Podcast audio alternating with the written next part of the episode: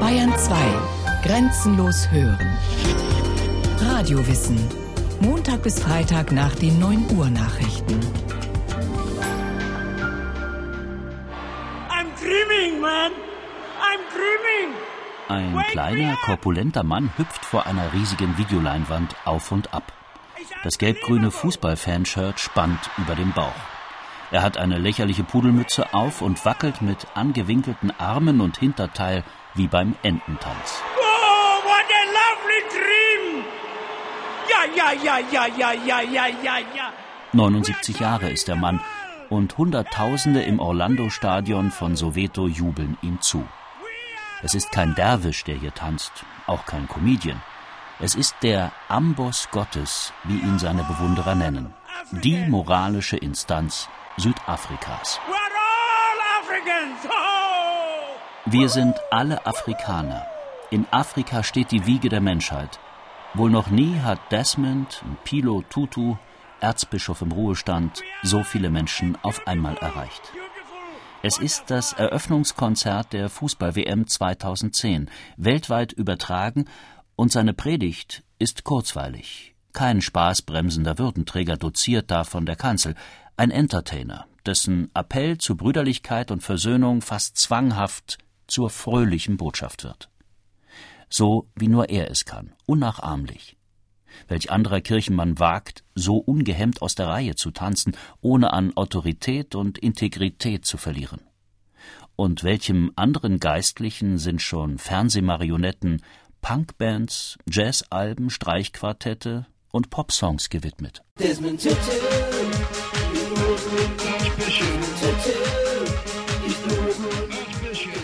Aber nicht nur der ansteckende Frohsinn, auch die verletzliche Seite des Erzbischofs hat die Welt schon gesehen. Den zusammengesunkenen, vor laufenden Kameras weinenden Tutu. Ein kleiner Mann in lilafarbener Bischofsrobe auf dem Podium, die Hände vors Gesicht geschlagen, schluchzend. Vor ihm ein Mann im Rollstuhl, der sichtlich mühevoll von Haft und Folter während der Apartheidjahre erzählt. Und vom sterbenden Sohn, den die Geheimpolizei mit Säure übergossen hat. Tausende solcher Fälle hört Desmond Tutu als Vorsitzender der südafrikanischen Wahrheits- und Versöhnungskommission. Immer wieder Folter, Entführung, Tod. It was terrible, but.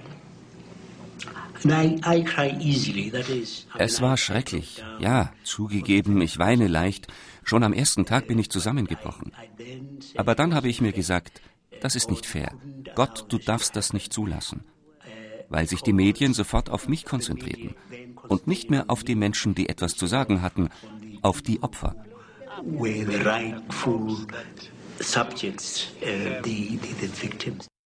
Selbst in Tränen aufgelöst, gibt Tutu anderen noch Kraft. Die Menschenrechtsaktivistin Jasmine Soka arbeitet mit dem Erzbischof zusammen in der Wahrheits- und Versöhnungskommission. Tutu ist in ihren Augen die beste Wahl für diese schwierige Aufgabe. I'm not sure, um, given the profound challenges that we faced, whether Ich bin mir nicht sicher angesichts der tiefgreifenden Herausforderungen, vor denen wir standen, ob wir das mit einem anderen Kommissionsvorsitzenden als Erzbischof Tutu verkraftet hätten. Denn du blickst deinen Dämonen ins Auge. Du wirst damit konfrontiert, was und wer du bist. Es gibt dir die Möglichkeit, in die Seele deines Landes zu blicken und du musst dich selbst fragen, hast du genug getan, um zu verhindern, was passiert ist? Oder hättest du mehr tun können? Did you do enough to prevent what happened and could you have done more? Desmond Mpilo Tutu wird 1931 in die Schattenseite des südafrikanischen Goldrausches hineingeboren. Zwangsweise wächst er im schwarzen Ghetto des Minenstädtchens Klerksdorp bei Johannesburg auf. Rassentrennung herrscht am Kap lange bevor die Nationale Burenpartei sie in den 1950er Jahren zur Staatsdoktrin erhebt. Vater Tutu ist ein schlecht bezahlter Schuldirektor, die Mutter Köchin in einer Blindenschule. Beide Schwestern verwöhnen den kränklichen Desmond, der gern Fußball spielt, am liebsten aber Comics liest. Samstags nimmt ihn der Vater mit zum Fischen. Als Desmond zwölf Jahre alt ist, erkrankt er an Tuberkulose. Anderthalb Jahre verbringt er im Krankenhaus. Danach steht für ihn felsenfest, er will Arzt werden. Tatsächlich besteht Desmond Tutu später die Aufnahmeprüfung an der Universität, doch seine Familie ist zu arm, sie kann ihm das Medizinstudium nicht bezahlen. Also wird er Lehrer, denn dafür gibt es ein staatliches Stipendium. Desmond Tutu gefällt die Arbeit mit den Schülern, auch wenn sich in den Klassen bis zu 80 Kinder drängen. Es sind die frühen 50er Jahre, die bleierne Zeit der brutalen Rassentrennung beginnt. Und Tutu gibt seinen jungen Zuhörern mehr auf den Weg mit als nur Englisch und Geschichte. Er lehrt sie vor allem eines Selbstachtung. Wenn du einer Behandlung ausgesetzt bist, die tief in dir drinnen zu wirken beginnt, und du fängst an dir zu sagen, hey, vielleicht haben die ja doch recht. Sprache ist etwas sehr Machtvolles. Sprache beschreibt nicht nur die Realität, Sprache schafft die Realität, die sie beschreibt. Wenn sie dich also einen Nicht-Europäer nennen, einen nicht dies, einen nicht jenes, dann magst du denken, das tangiert dich nicht. Aber in Wirklichkeit nagt es an deinem Selbstwertgefühl. Du fragst dich am Ende, ob du tatsächlich so menschlich bist wie die anderen. You end up wondering whether you are actually as human as those others. Im Privaten findet der junge Tutu sein Glück. Er heiratet seine ehemalige Kommilitonin Lea Nomaliso. Außerhalb der Familie aber stehen die Zeichen auf Sturm. Die Nationale Partei der Buren, seit 1948 an der Macht, gießt den Rassenwahn in immer neue perfide Gesetze. Auch die Schulen bekommen sie zu spüren. Das Gesetz zur Bantu-Bildung schränkt die Lehre für schwarze Kinder auf ein Minimum ein. Später die Befehle ihrer weißen Arbeitgeber verstehen zu können, ist das eigentliche Ziel des Unterrichts. Die weiße Vorherrschaft wird zementiert. Nach nur vier Jahren quittiert Desmond Tutu deshalb den Schuldienst. Der bis dahin noch wenig politisierte Pädagoge ist empört über die, wie er es nennt, immerwährende Leibeigenschaft. Auf keinen Fall will er als Lehrer sich zum Kollaborateur dieser Apartheid-Ideologie machen.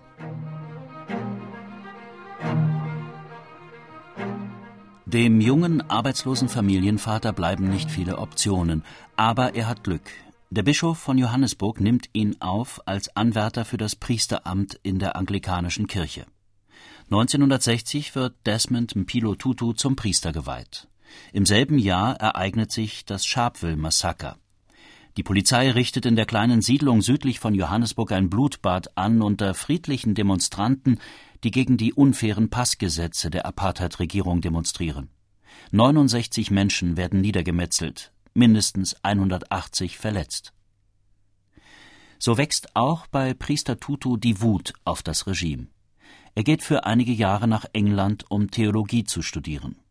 Zu dieser Zeit steht daheim im südafrikanischen Rivonia die Führungsspitze des Afrikanischen Nationalkongress ANC wegen Sabotage und Hochverrats vor Gericht.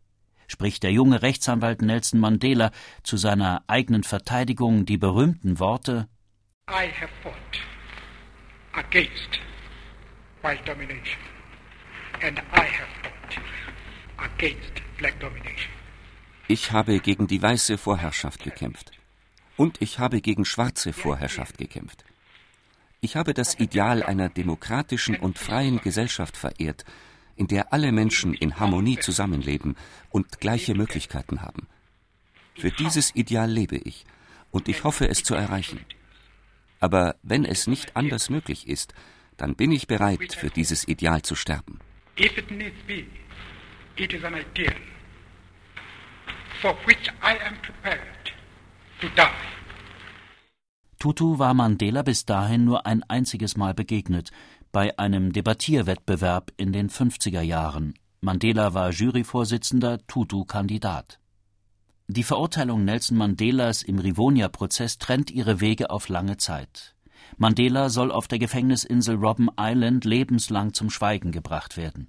Der andere, Tutu, hat in England die Möglichkeit, der Welt die Augen zu öffnen. Immer wieder klagt er öffentlich die katastrophale Lage seiner Landsleute und die Verbrechen der Apartheid-Regierung an.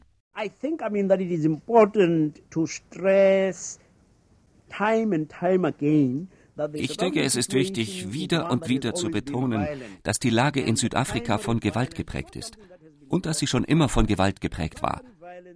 Die Gewalt ist nicht von außen hereingetragen worden. Es ist die Gewalt der Apartheid. Es ist die Gewalt der Zwangsumsiedlung der Bevölkerung. Es ist die Gewalt der minderwertigen Bildung für Schwarze. Es ist die Gewalt des Ausschlusses. Es ist die Gewalt der Wanderarbeit und so weiter.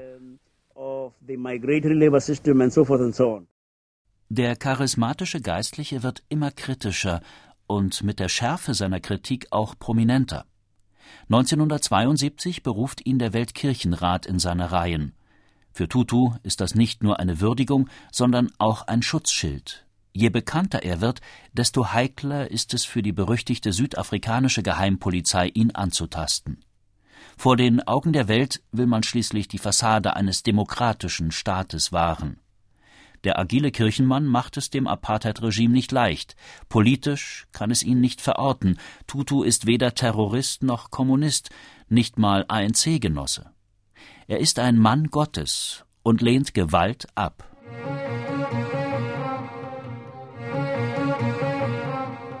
1975 wagt die anglikanische Kirche einen couragierten Schritt. Sie ernennt Desmond Tutu zum Dekan und Superintendenten der St. Mary's Kathedrale in Johannesburg, einer fast ausschließlich weißen Gemeinde. Noch nie hatte ein Afrikaner eine so hohe Position inne, in einem Land, in dem Schwarz und Weiß nicht einmal durch dieselbe Ladentür gehen dürfen. Der scharfzüngige Anglikaner mit der dunklen Haut hat nicht wenige Feinde. Viele Weiße sehen in ihm den Revoluzer in Priesterrobe. Einen demagogischen Tribun im Bischofsgewand nennt ihn der spätere afrikanische Präsident Botha. Ein Jahr nach seinem Aufstieg an die Spitze der Gemeinde wird Desmond Tutu zum Bischof von Lesotho ernannt. Es ist 1976, ein Schicksalsjahr.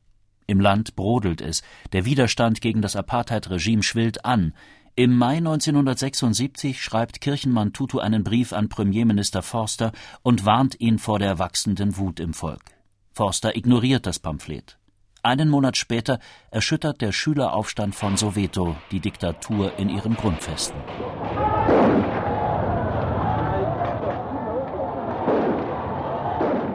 Friedliche Proteste gegen den Afrikansunterricht enden in einem Blutbad. Die Regierung lässt auf die Kinder schießen. Das Bild des leblosen Hector Peterson in den Armen eines verzweifelten Mitschülers erschüttert die Welt. Die ungehemmte Brutalität macht auch Bischof Tutu radikaler. In diesem Moment, sagt er von sich, wird er ein entschiedener Apartheid-Gegner. Jetzt fordert er internationale Wirtschaftssanktionen gegen sein Land. Dass er damit eine lange Gefängnisstrafe riskiert und sich bei vielen seiner Landsleute auch Schwarzen unbeliebt macht, nimmt er in Kauf. 1978 wird er noch einflussreicher.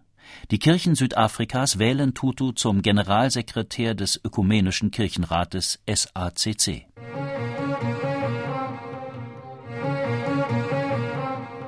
Der Zerfall des Apartheid-Regimes rückt immer näher. Der internationale Druck wächst, erste Wirtschaftssanktionen greifen. Tutu predigt im In- und Ausland weiter gewaltlosen Widerstand.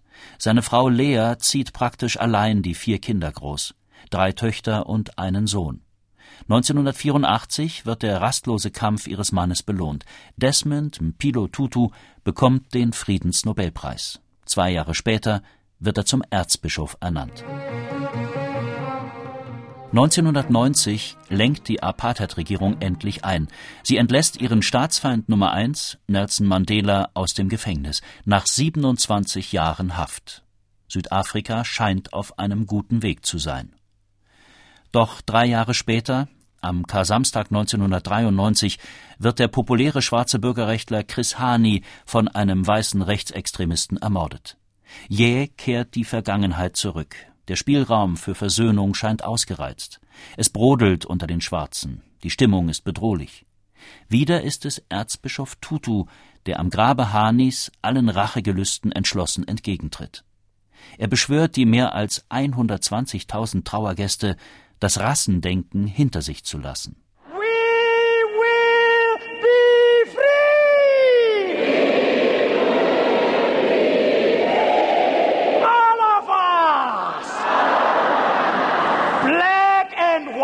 Together.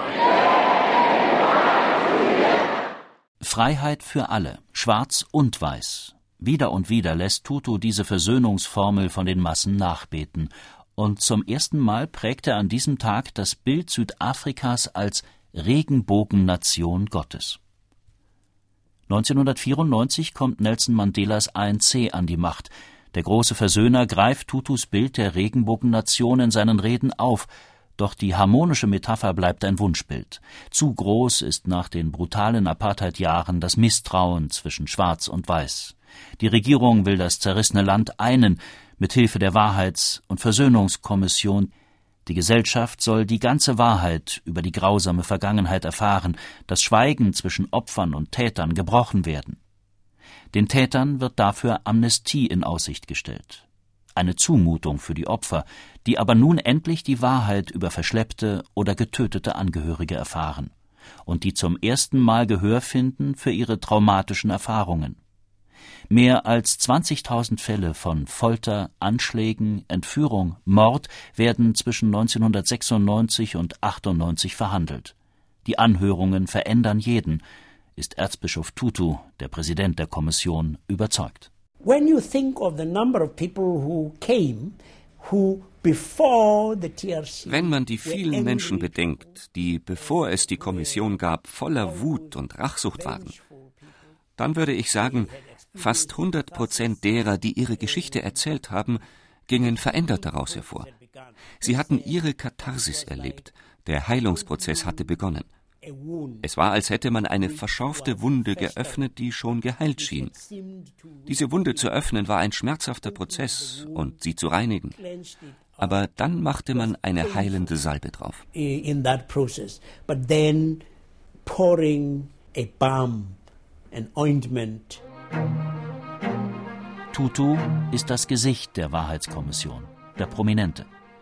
Die Bürgerrechtlerin Jasmine Zoka gerät des Öfteren mit ihm aneinander.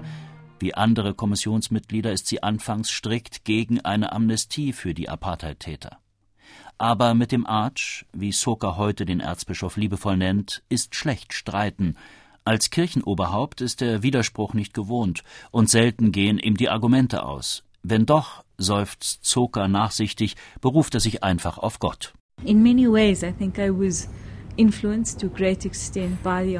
ich bin in vielerlei Hinsicht vom Erzbischof beeinflusst worden. Seine Ansicht, dass wir alle Menschen sind und unter den entsprechenden Umständen vielleicht alle dasselbe tun würden und dass wir in uns einen Platz finden müssen für Menschen, die sich selbst von ihrer Bürde befreien. Das ist eine außergewöhnliche Rolle, die wir alle spielen können. Kaltblütige Anschlagsplanungen, brutal zerstörtes Familienglück, dreist lügende Täter. Die Kommission muss vieles verkraften. Nach Ansicht von Jasmine Zucker schultert Erzbischof Tutu die größte Last. 13 Jahre liegt die Arbeit der Wahrheits- und Versöhnungskommission inzwischen zurück. Desmond Tutu ist seinen Kollegen bis heute eng verbunden. Auch Jasmine Zoka hat er nie vergessen. Lachend streicht sich die zierliche Frau über das dunkle Haar. Jedes Jahr zum Frauentag und zu ihrem Geburtstag schickt der Arch ihr einen Blumenstrauß und ein paar nette Zeilen. Manchmal auch einen Geschenkgutschein. So ist er halt. Auf der ganzen Welt werden die Menschen die merkwürdige Geschichte erzählen, wie sie ihn getroffen haben. Und dass sie ihm gegenüber erwähnten, dass ihr Sohn oder ihre Tochter dieses oder jenes gemacht haben. Monate später würden sie dann plötzlich etwas vom Arch bekommen. Etwas, das zeigt, dass er sich an die Begegnung erinnerte und dass es ihm nicht einerlei ist. Ich glaube, das zeichnet ihn aus, dieses einfach menschlich sein. Das Gewissen Südafrikas taufte ihn eine Zeitung, Gottes Amboss eine andere. Makali Pile heißt er seit seiner Kindheit, der Furchtlose. Ob Klimawandel oder Schwulenrechte, der Arch hat eine Meinung und tut sie auch kund. Bis heute, wo er doch eigentlich längst den Ruhestand genießen wollte. So liebt ihn Südafrika, so will ihn das Land. Aber die Mission hat auch ihren Preis. Die Familie. Sohn Trevor gilt als Sorgenkind. Wegen einer Bombendrohung saß er sogar schon in Haft. Schulden, Unterhaltsklagen, Zwangsräumungen, immer mal wieder sorgt er für Schlagzeilen. Dazu ist Papa Desmond merkwürdig schweigsam. Was Lea wohl dazu meint? Lea Tutu ist die Frau hinter dem erfolgreichen Mann. Die Ehe steuert mittlerweile auf die diamantene Hochzeit zu, und Tutu, wie er in Anekdoten gern öffentlich bekennt, legt großen Wert auf das strenge Urteil seiner Ehefrau. Lea, so heißt es, schätzt den gepflegten Ehestreit und liebt es, ihren weltweit vergötterten Gatten auf den Boden zurückzuholen. Ich bezweifle, dass er ohne sie die Energie zu dem gehabt hätte, was er tut. Sie spielt in seinem Leben eine enorme Rolle. Jeder muss mal zur Ordnung gerufen werden und sie sorgt dafür, dass er die Bodenhaftung nicht verliert, dass er niemals vergisst, wo er herkommt. Und sie hat ihm sehr deutlich gemacht, dass Ruhestand bedeutet, sich zur Ruhe zu setzen. Der rastlose Erzbischof scheint sich mit dem Gedanken inzwischen angefreundet zu haben. Er freue sich, mit seiner Lea endlich in Ruhe Räuberstee trinken zu können, sagte er bei seinem öffentlichen Abgang 2010. Und endlich keine Interviews mehr. Desmond Pilo Tutu zelebriert seinen Abschied von der großen Bühne wie eine Mini-Comedy. And will no longer be available for media interviews.